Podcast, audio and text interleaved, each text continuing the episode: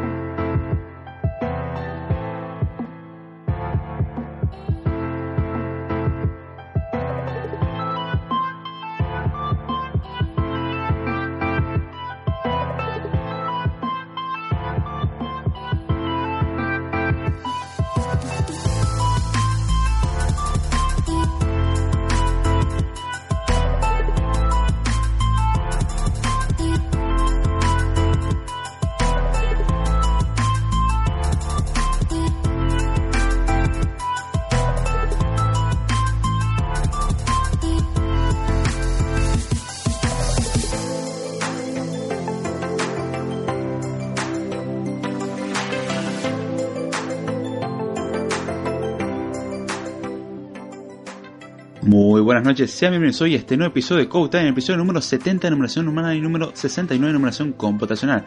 Sean bienvenidos hoy a este nuevo episodio donde vamos a continuar aprendiendo un poco más de esto que tanto me fascina, que es el camino de la programación. Hoy venimos con otro episodio y ya increíblemente el número 70 en numeración humana, wow, cómo se pasa el tiempo. Siempre digo más o menos lo mismo, pero aún así sorprende haber llegado al episodio 70.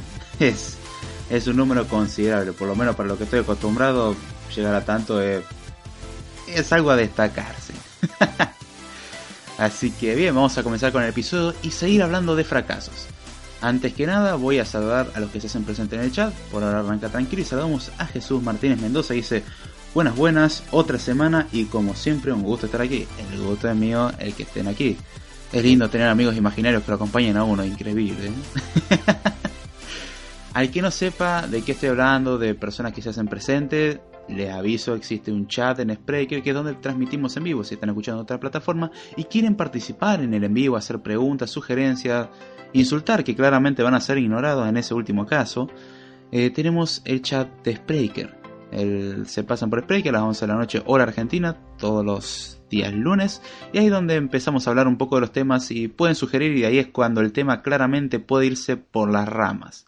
Eso es lo lindo del en vivo y que pueden pasar un montón de cosas entre ellas cortes de internet, cambio de tema, ruido, etcétera, etcétera, etcétera. Ya estamos acostumbrados a eso, los gajes del en vivo. Saludamos acá a Damián Tiscornia que se presente y dice buenas. Hola Damián, ¿cómo estás? Espero que estés muy bien. Y bueno, el propietario del podcast de la Barra Bell, donde entran dos, pagan tres y tienen la promo 3x1, donde pagan, eh, pagan tres y entra solo uno. Es la excelente promoción para demostrar qué tan buen amigo es uno. Qué tan desgraciado es uno en realidad, pero amigo desgraciado, va más o menos por el mismo lado. Dice acá Jesús Martínez, felicitaciones por el capítulo 70 y vamos para adelante. La verdad que sí, sinceramente es como cuando empecé yo no pensaba en, el número 70, como yo pensaba en cómo salir del primer episodio. Hay quien no sepa de qué estoy hablando, pásese por el primer episodio y notará que claramente yo quería salir corriendo en ese momento, que no es muy diferente a la situación actual, nada más que hoy en día ya aprendes a disfrutar de ese sufrimiento. Es imposible no ponerse un poco nervioso antes de hacer un podcast, por lo menos uno lo hace bien, lo disfruta y termina el podcast uno contento, a pesar de todas las cosas malas que puedan salir. Así que bien, ya pasando 5 minutos de esto, voy a dar una introducción de lo que vamos a hablar y lo que no vamos a hablar hoy. Hoy vamos a seguir hablando, como dice el título, de fracasos del software. Eh, perdón, hay un comentario que me hizo reír mucho, es... Ah, el capítulo 0, ¿cómo olvidarlo? ¿Sí? En particular yo, no me lo olvido más esa cosa. son, son cosas lindas a recordar y a tener en cuenta. Siempre es bueno recordar los orígenes y sinceramente creo que de esa época ahora mejoró mucho la calidad. Y espero que así lo sientan también ustedes. Hoy vamos a hablar de fracaso del software, parte 3. ¿Y esto significa que esta es la última parte? No. Para su desgracia o para su agrado, dependiendo cuál sea su concepto y si le gusta o no el tema, va a haber una parte más sobre fracasos del software. Existen más y en el siguiente vamos a hacer como fracasos fuera de este planeta, fracasos espaciales. Entre eso el satélite Hitomi y un par de misiones muy bonitas que fallaron por razones bastante tontas, si las queremos ver así. Y hoy sucedió algo que por lo menos para lo que es desarrollo de software es interesante, al igual que estuvo el evento del Google I.O., sinceramente no le presté tanta importancia porque no soy tanto del palo del desarrollo de Android. Puede que eso cambie para el año que viene. Todavía no sé predecir el futuro y cada vez que lo hago no sale muy bien. Vamos a hacer esto y al final hago cualquier otra cosa. No significa que el resultado sea, no sea satisfactorio, pero el futuro es incierto y muchas cosas nos depara. Así que. Y en este caso estamos hablando de la WWDC, Worldwide Developer Conference, también conocida así, es la conferencia de Apple de desarrollo que fue hoy a la tarde. No la pude ver porque estaba en la universidad y cuando llegué a casa y quise ver el servicio de internet no andaba, así que no pude. Así que lo único que sí vi la introducción y hubo algo que tengo que remarcar de eso. Eso sí, el lunes que viene vamos a hacer un análisis en profundidad. ¿Y por qué digo el lunes que viene y no hoy? ¿Podría haberlo visto? Sí, llegaba con lo justo, veía la WWDC y llegaba acá para el podcast. Sí, pero hay un problema con ese planteo. El problema es que muchos piensan que el evento de la WWDC es solamente la WWDC. Y no es así, no es ese evento principal que se muestra. El evento principal es para vender a los medios qué es lo que se va a presentar, el nuevo sistema operativo, los nuevos dispositivos, que en este caso se presentaron mucho más dispositivos de lo que yo esperaba, siendo que las conferencias de desarrollo, yo no entiendo todavía por qué muchas personas esperan que para WWDC, está bien, este año fue una excepción bastante interesante, pero generalmente dicen, no, yo quiero que salga una nueva Mac, quiero que salga esto. Yo invito a la persona que espera dispositivos, sin insultarlo para nada, al contrario, que lea el título y lo traduzca. Es Conferencia Mundial de Desarrolladores. Desarrolladores, o sea, software. El evento está más que nada centrado en software. Obviamente se presentó hardware. Es interesante que se presente hardware, obviamente, pero no es un evento principalmente enfocado a eso. Por lo cual, eh, cuando se habla mucho de la WWDC, se dice, bueno, se presentó la nueva Mac, se presentó el nuevo iPod, la nueva iPod, lo que se haya presentado en hardware pero me, por lo menos me interesa lo que es el enfoque de CodeTime y a lo que realmente es el objetivo, por lo menos la base de la WWDC, hablar de desarrollo, que es lo que se presentó. Se presentaron algunas renovaciones en Suite que estuve leyendo en el blog oficial de Suite, algunos cambios mínimos pero curiosos. Puede que hayan cambios más grandes, ya le digo, no vi todo completo, tengo que sentarme. Y además que en la WWDC, después del evento principal, existen un montón de sesiones extra en las cuales se hablan de los cambios reales. Es decir, se habla del cambio, por ejemplo, que puede haber en Core Data, en los distintos frameworks, incorporación de nuevos frameworks, y cómo modificar y cómo hacer más óptimo una aplicación, cosa que la mayoría de las personas no ve, porque justamente ven el evento principal. Eso, los videos están disponibles en internet, obviamente en perfecto inglés. Así que hay que arreglárselo con eso y los subtítulos por lo menos de la WWDC lo que vi necesitan mejorar. Entonces no vamos a centrarnos en eso. El lunes que viene sí, ya habiendo visto algunas de las sesiones extra fuera de WWDC y habiendo también dejado pasar un poco el hype de todo lo que se habló en la conferencia, porque hoy en día van a estar todos hablando como locos, ¡ay, se presentó todo esto! Dentro de una semana se van a olvidar de todo. La idea es que justamente bajar un poco el hype y recién ahí hablar un poco más centrado a lo que fue cambio en software. Voy a dar mi opinión al respecto, pero eso va a ser el próximo lunes si Dios quiere. Acá vamos a ver el comentario de Jesús Martínez. Estuvo muy buena y con algunas novedades, David. Quizás se esperaría un poco más. Pero pues estuvo interesante y con productos muy caros. Sí, vi el precio de la Mac eso es carísimo.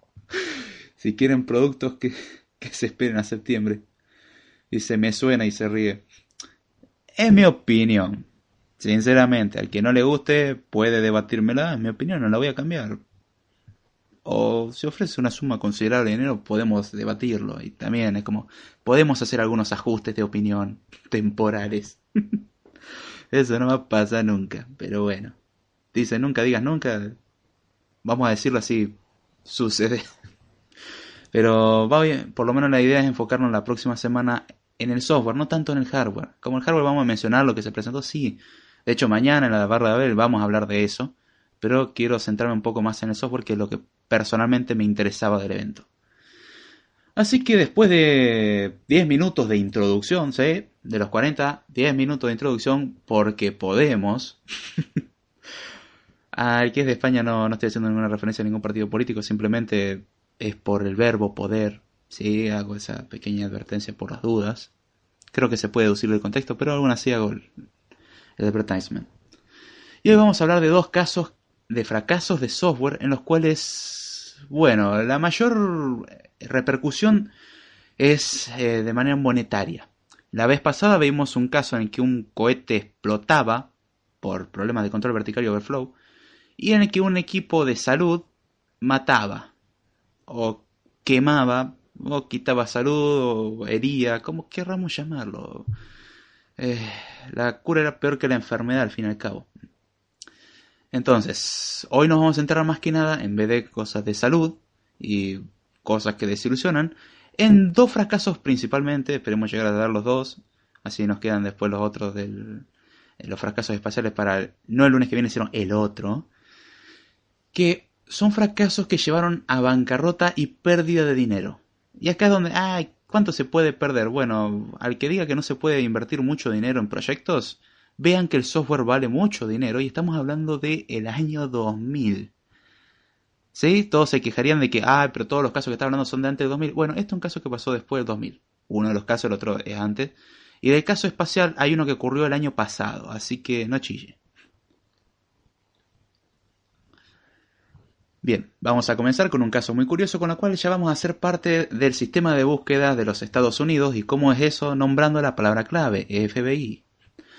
El FBI gastó 170 millones de dólares en un software en particular, por lo menos pagó por ese desarrollo, que al final terminó cancelando, ese es un pequeño spoiler que ya le voy dando, el software era el Virtual Case File, que servía para justamente em, catalogar y automatizar mucho el tema de casos del FBI. La idea era mejorar el manejo de casos del FBI mediante un sistema automatizado.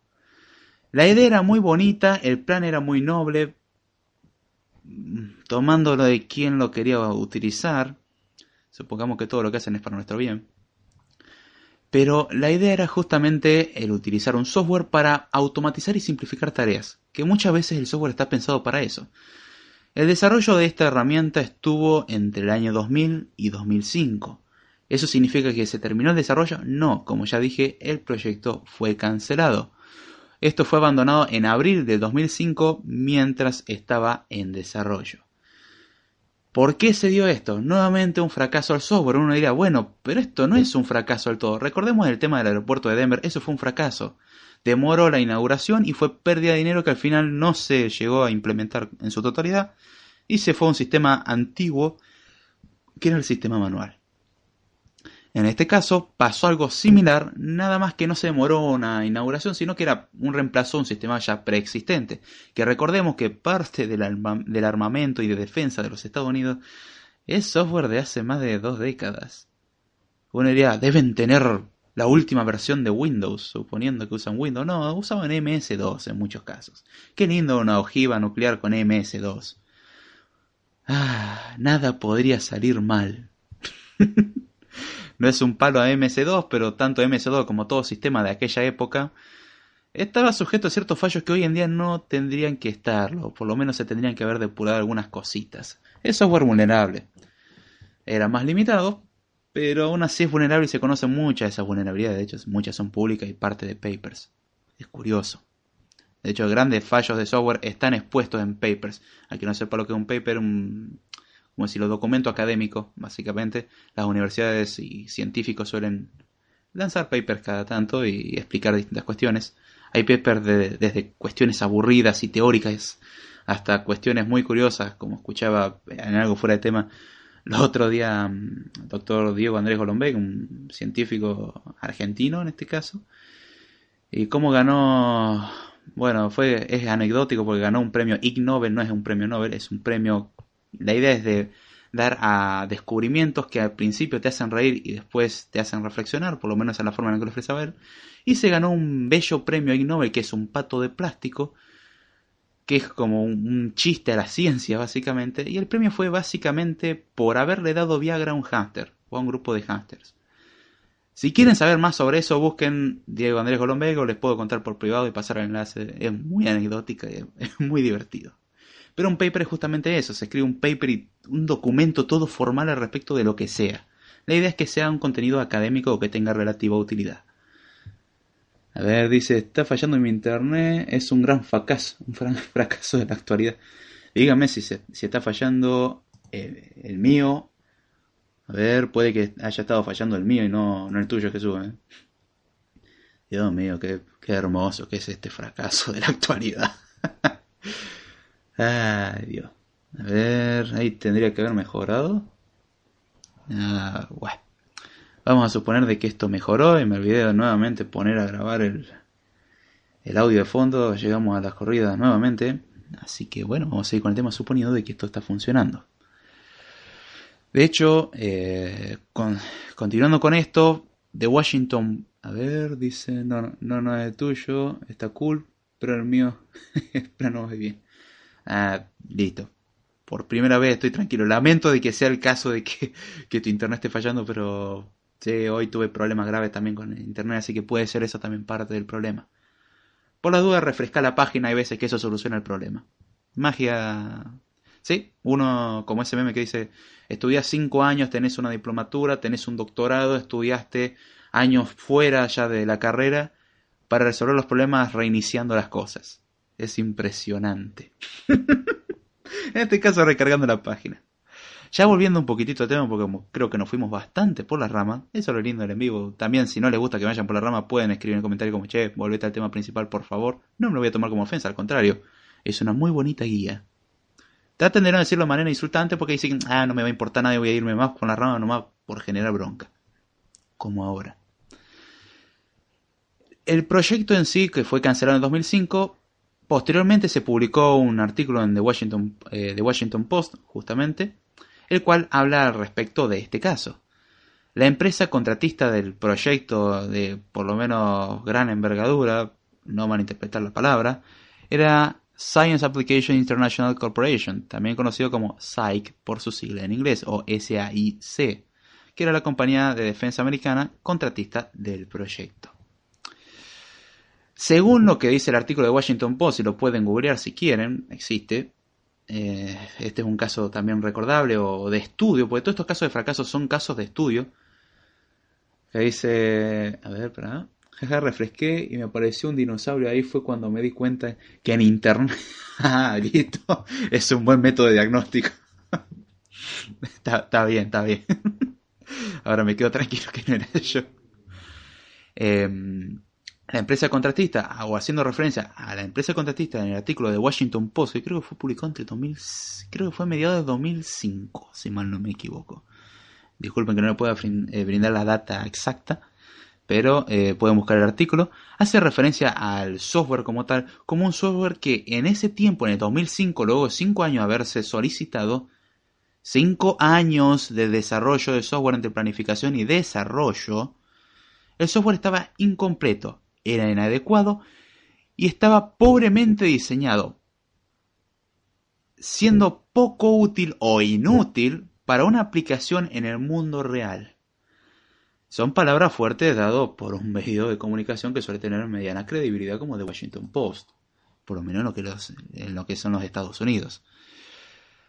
Lo curioso que incluso en los test rudimentarios, test simple o que se le hacen por rutina, el sistema no cumplió con los requerimientos básicos, es decir, teníamos un sistema que hacía 5 años que se estaba desarrollando, habían cosas básicas que el sistema tenía que realizar y aún así en esas cosas básicas el sistema fallaba. Es hermoso cuando esto sucede. Estamos hablando de un presupuesto de 170 millones de dólares. ¿Quién no quisiera tener eso como sueldo una vez y quedarse tranquilo por el resto de su vida? Y si lo sabes invertir para varias vidas más. Si lo gastas como loco puede que no te dure ni una semana. La idea es saber invertir, pero... Estamos hablando de 170 millones de dólares, una suma a considerar. Bueno, dirían 20 mil, 30 mil. 170 millones de dólares, un presupuesto elevado. Está bien que era para una entidad gubernamental, pero aún así estamos hablando de una suma increíblemente elevada.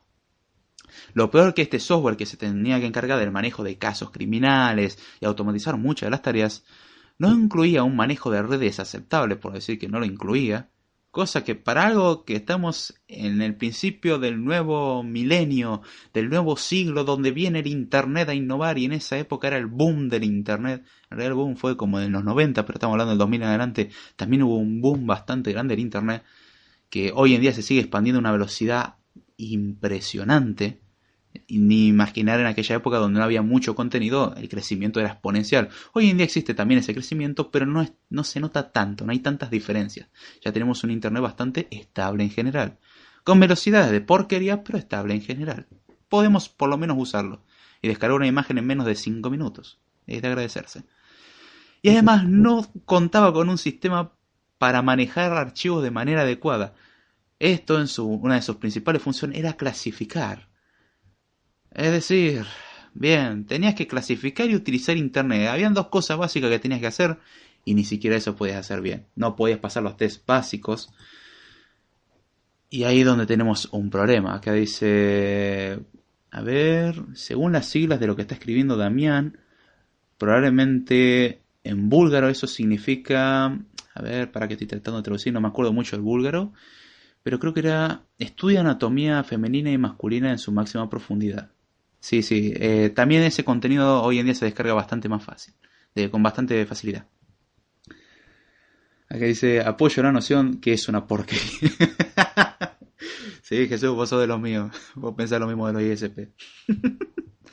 Pero ya estamos viendo un caso de que no es una empresita, un dispositivo. Estamos hablando del mismísimo FBI que uno diría, tienen todo automatizado y es todo perfecto. No, finalmente volvieron al sistema anterior que le funciona mejor no cambiaron el sistema, después hicieron ciertas renovaciones más adelante, obviamente, pero ese sistema que originalmente se pagó en una suma muy elevada a la SAIC no este no, no funcionó y tuvieron al final abandonar el proyecto y ese presupuesto no lo van a devolver. Muchas de las cosas eh, que son del desarrollo de software el pago es por adelantado. Si no se cumple con el objetivo, lo siento, el dinero no se va a devolver, el tiempo perdido es tiempo perdido. Fin. Así funciona. Alguna empresa se aprovecha del novato diciendo, no, no, no, voy a hacerlo y después te pago. Así les va después. Que hay todo un comentario sobre el tema de marketing y software. Que eso podría tratarse en un script time, pero pucha, se empiezan a acumular temas. Ya con un comentario de script time de la otra vez dio para hablar. Un episodio más. Ahora vamos a pasar a un segundo caso, pero previamente vamos a tener que introducir algunos conceptos. Vamos muchos en lo que trabajan en el desarrollo del software, o incluso en un ámbito empresarial, contable, de derechos, marketing, etcétera, ya puede que manejen este concepto o esta sigla o este conjunto de palabras, este significado.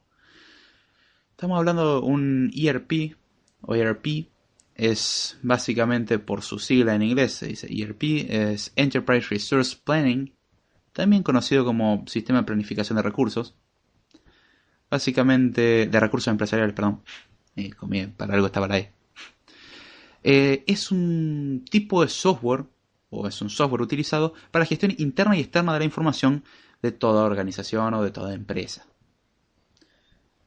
Que dice éxito. eh, sí, sí, debe ser. Yo confío en lo que vos estás diciendo. No se me ocurre otro idioma. Sí, estoy seguro que en todo eso estaba lo, que decía Damián si lo leemos de una manera muy extraña, quizás al revés. No voy a utilizar la otra anotación porque van a empezar a decir que estoy incitando a un montón de cosas y comentarios así de tontos, no. Ay, no me gusta soportarlos. Vais pas subir ça.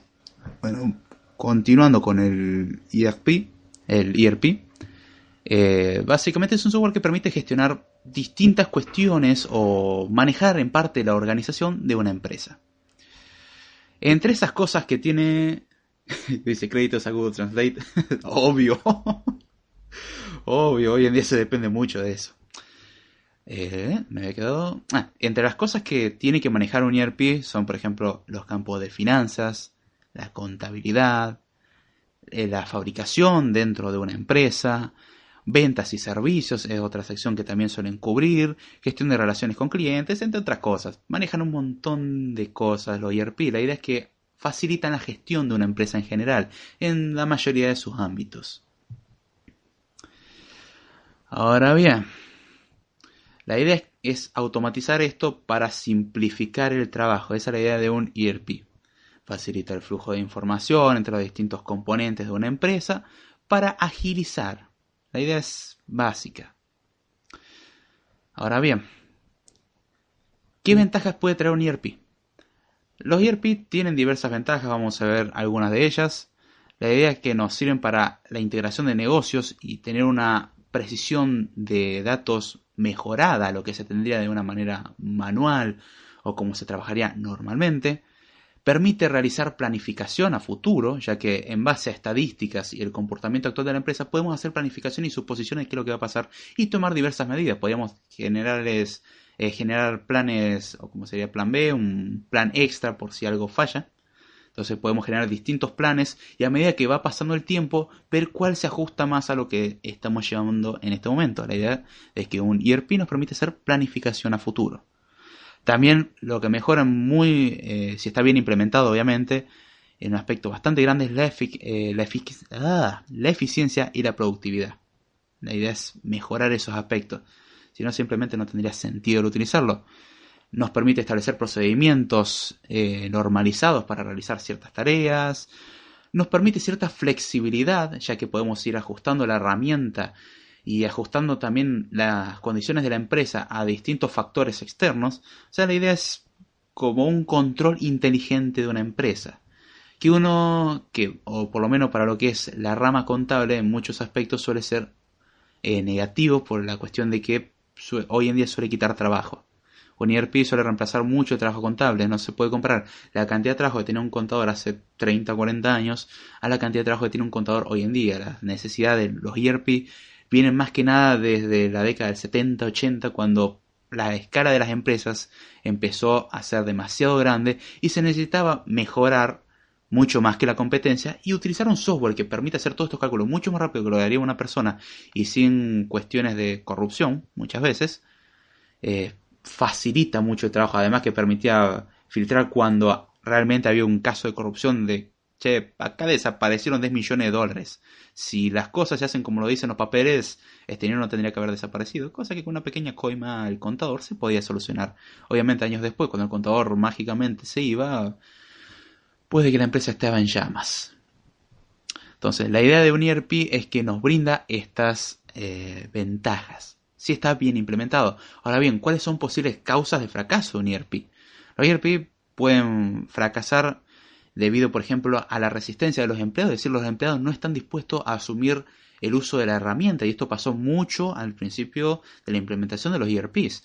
Los empleados que están acostumbrados a trabajar en papel o con máquinas de escribir, que también se considera como papel, se resistían porque decían, yo no voy a utilizar esa cosa tonta, no sirve para nada, yo voy a seguir utilizando mi máquina de escribir, mis papeles, y hoy en día muchas de esas personas lamentablemente se encuentran ante un panorama no muy alentador, ya que hoy en día la computadora es obligatoria. Entonces el uso de la computación es obligatorio, por eso en la escuela se enseña Excel, PowerPoint, Word y lamentablemente se, enseña Excel, PowerPoint, Word y no porque odie Excel, PowerPoint, Word, porque es un software privativo y estoy de acuerdo con la postura del software libre, eso es cierto. Lamentablemente hoy en día cuando vos le mostrás un procesador de texto a, a una persona, va a decir, claro, es Word.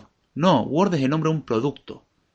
Es un procesador de texto. Word es uno de los tantos procesadores de texto. Es como decir, eh, instalarle Windows es una Mac. Instalarle el Windows Ay Dios, esto usa Mac, no usa Windows. Son cuestiones que se van quedando en el imaginario o en el inconsciente colectivo de funciona así y lamentablemente queda y es un gran problema de la ignorancia. Acá dice programas como Excel o Numbers. Excel y Numbers son planillas de cálculo. Un ERP va mucho más allá, porque automatiza todo. O sea, puede hacer planificación a futuro. La idea es que es un ex, eh, que sabe el tema me va a querer matar, pero es como un Excel, pero una cantidad de esteroides. Básicamente un ERP te puede manejar una empresa solita. Vos le cargas los datos base que van... De hecho, eh, los puntos de venta en supermercados generalmente cargan la información de, la, de las ventas que se van realizando, los cobros, los pagos y todo eso. Y el ERP se encarga de gestionar todo diciendo, bueno, acá hay tanto dinero, va entrando, va saliendo y hace toda la gestión. Cosa que una planilla de Excel hay que ingresarlo manualmente, tiene manejo de base de datos, es, es más avanzado. Se utiliza mucho y son muy caros los ERP. Son bastante caros. Y de hecho vamos a ver que a una empresa le salió muy caro utilizar un ERP. Eh, otra de las razones para la cual podría fallar eh, la implementación del ERP es por falta de compromiso de la dirección de una empresa, es decir, la empresa no importarle mucho y no involucrarse como es debido, el, mm, falta de entrenamiento o educación adecuada de los que tienen que interactuar con la herramienta, que eso viene también un poco con la resistencia del empleado, pero también si el empleado no sabe utilizar la herramienta, lamentablemente no, no van a poder utilizarla por más óptima que sea. Eso pasó mucho y eso lo noté yo saliendo un cachito de tema. A muchos no les gustó lo que decía. Acá en Argentina existía un plan que era Conectar Igualdad que daba netbooks a estudiantes yo fui uno de los beneficiados por eso, ya que en aquella época estaba en una escuela pública, estudiaba y, me correspondía. Eh, la supe aprovechar el tiempo que, que la tuve, que bueno, el plan tuvo conectar igualdad, la idea no era mala, la implementación fue asquerosa, es otra cosa. Muchos que tengan cierta postura política van a odiar lo que voy a decir, pero eh, ningún profesor estaba capacitado, no había personal capacitado en la escuela, porque la idea es que en la escuela tenía que haber alguien que sabía cómo utilizar las netbooks, cómo arreglarlas, cómo arreglar el tema de la infraestructura, de las redes, solucionar problemas. Era una persona que iba una vez cada 15 días. Imagínense que si había un problema, había que esperar 15 días para solucionarlo, si es que se podía solucionar. Porque decían, ah, no, voy a tener que pedir otro equipamiento, 15 días más para esperar. La implementación fue horrible. Y ahí vemos un caso más simple de entender que un ERP, en el cual la no eh, adopción del usuario y el desconocimiento del usuario lleva al fracaso. En este caso, ningún docente o casi ningún docente estaba capacitado para usar una máquina, no sabían usar Excel, PowerPoint ni nada. No tengo nada contra el personal docente, al contrario, es algo que tengo mucha estima. Sinceramente yo apoyo a la persona que intenta educar. Eh, es lo que se trata de hacer y mejorar. Muchos piensan que la educación no sirve para nada, que primero hay que eliminar problemas con la pobreza, y problemas de inseguridad, pero en realidad la cosa sale por la educación. Teniendo educación, los otros se van eliminando eh, con el tiempo, no temporalmente. Si damos educación, el resto se va solucionando. Si hacemos lo inverso, no se soluciona nada porque tenemos un pueblo cada vez más ignorante. Volviendo al temita, que me volví a ir por la rama, hoy me estoy yendo bastante por la rama, sepan disculpar. Pueden insultarme después. No le voy a prestar atención. Otra de las eh, cuestiones que lleva al fracaso es, por ejemplo, un requisito inadecuado, es decir, no se especifican correctamente las cosas para las cuales va a trabajar el ERP, recursos inadecuados, no hay equipamiento suficiente o no es lo que se corresponde, expectativas poco realistas, es decir, se espera que el ERP haga magia y no es tan poderoso el ERP, gestiona, necesita un poco de manejo también de seres humanos. Van a selecciones de ERPs, es decir, seleccionar mal el producto, o sea, seleccionar mal el software en particular, entre otras causas más. A ver, acá dice Jesús, en México aquí dieron tablets y comparto lo que dice. Ningún profesor sabía qué hacer ni cómo implementarlo. Ahora, un año después, ya las quitaron y ya están obsoletas. Acá las computadoras cuando las dieron ya estaban obsoletas. A mí me tocó la segunda generación que dentro de todo era potable. Tenía un cuello de botella fantástico. Esa cosa demoraba 5 minutos en bootear. Con Linux. Si le ponías la contraseña. Si no le ponías contraseña era más rápido. Saludamos acá a Víctor Mendoza y dice buenas noches a todos. ¿Cómo está Víctor? Espero que estén muy bien y a disfrutar del podcast, como siempre decimos. Bien, ahora antes que se nos vaya el tiempo, que se nos está yendo el tiempo, vamos a hablar de la empresa que fracasó por culpa de un ERP. Estuvimos hablando mucho tiempo de un ERP. ¿Para qué nos servía? Para hablar de una empresa que fracasó por culpa de uno. No completamente, pero fue una gran parte culpa del ERP. Otra gran parte fue planificación. Fox Mayer era una empresa eh, estadounidense, fue el quinto mayorista en venta de drogas, y cuando digo drogas muchos piensan que hablo de marihuana, cocaína o alguna otra droga. La droga no solamente eso, de hecho, al que sepa algo de medicina sabe que se recetan drogas como ibuprofeno, eh, paracetamol, existen muchísimas drogas. Yo no soy muy experto en el manejo de eso, no conozco mucho al respecto, pero justamente se lo conocen como drogas. La, mm, estamos hablando de esto del año 95, el gran fracaso que hubo. El, el temita con esta empresa, eh, que era la quinta empresa más grande en la década del 90 en venta de droga, que más que nada se enfocaba en el ámbito de salud, es decir, venta a cuestiones de salud. Drogas por uso medicinal, y no estoy hablando de marihuana, estoy hablando de otro tipo de drogas. Ya creo que no tendría que explicar esto, pero por la duda lo aclaro. Lamentablemente la ignorancia lleva a extremos insospechados. Y mejor aclarar por las dudas. Ahora bien, esta empresa que fue, como ya dijimos, el quinto mayorista a nivel de Estados Unidos, es un, puesto aceptable considerando década del 90, tuvo ciertos problemas eh, con su ERP. Ahora bien, ¿qué fue lo, ¿cuál fue el principal problema? Eh, hubieron muchas cuestiones. A ver, dice Jesús Martín Mendoza, yo soy estudiante de medicina, pero me gusta más la programación. Es por eso que casi no sé mucho, David. Eh, Bien, bien. Otro más. A mí personalmente también me gusta mucho la biología en particular y la anatomía. Es. Y no me refiero a anatomía femenina solamente, la anatomía en general me parece algo fascinante. No tiene nada que ver con programación, pero aún así me parece fascinante. Es, el es la parte humana. Chiste malo, perdón. Em, se utilizó un software llamado SAP R3, que era el ERP que se había contratado, y el problema es que el desarrollo no llevó las cosas correctamente. Fue eh, los empleados se sintieron amenazados por el software, ya que el software planteaba un reemplazo en parte de los empleados, porque automatizaba muchas de las tareas que ellos tendrían que estar realizando. Entonces ponía en riesgo su puesto de trabajo, con lo cual podríamos decir de que los empleados boicoteaban ya que no estaban muy de acuerdo con eso y su trabajo no fue tan eficiente. Era como para mostrar, no, este software no, no funciona. En parte fue culpa de eso. No fue 100% culpa de eso, pero los empleados también tuvieron una buena parte de culpa. Es un temor razonable. Hoy en día ese mismo temor se sigue teniendo, ya que se teme que el software reemplace a la mano de obra y lo está haciendo. Deja a muchas personas sin trabajo. Es triste. No puedo negar eso son cuestiones de época de cambio y sinceramente no sé cuál es la solución a ese problema. Es justamente quisiera encontrar una solución a ese problema que me suena bastante interesante. Que no implique remodelar el mundo entero. Este ERP tuvo unos cuantos fallos.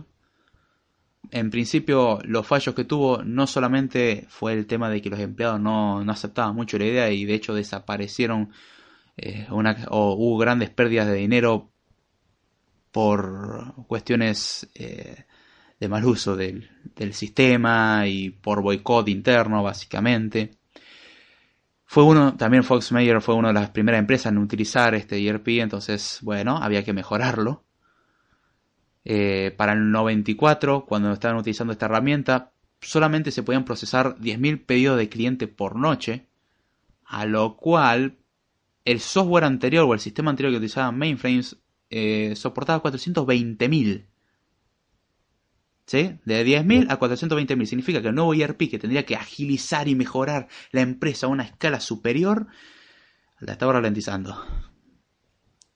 Esto falló básicamente desde dos puntos de vista. De, un punto de vista de planificación y de implementación. Vamos a ver, por ejemplo, los principales problemas de implementación. No se realizó ninguna eh, reestructuración de la empresa, ya que implementar un software se implica reestructurar todo. Y se pensaba que nosotros podemos hacer el cambio de software, total, no hay que cambiar nada. El resto va a funcionar igual. Y no funcionaba así, había que reestructurar para adaptarse al software y poder trabajar correctamente, desplazar al empleado que tenía que estar ocupando una sección a otra que realmente tenga que ocupar porque el software ahora lo reemplazó. Entonces era algo a considerar, cosa que no se hizo, se mantuvo la misma estructura con algo que obligaba a cambiar la estructura. Graso error.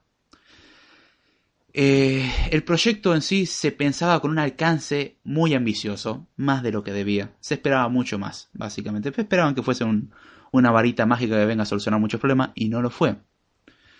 También teníamos el área eh, técnica o de IT que estaba enfrascada en hay que implementar software y mejorar esa cosa muy bonita que tienen muchas veces los desarrolladores o del sector de IT. Hay que meter software, equipo, máquinas. Y recordemos que eso no siempre soluciona los problemas y, lo ponían incluso sabiendo de que habían fallos, pero eran una cuestión de persona que yo quiero poner esto para ganar guita, obviamente, o dinero, perdón por el modismo. Y eso fue una de las causas del fracaso.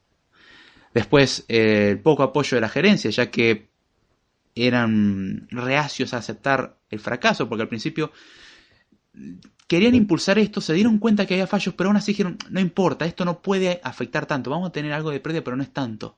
No se dieron cuenta la escala de que se le iba a ir de las manos y las pérdidas llevaron a la bancarrota de la empresa.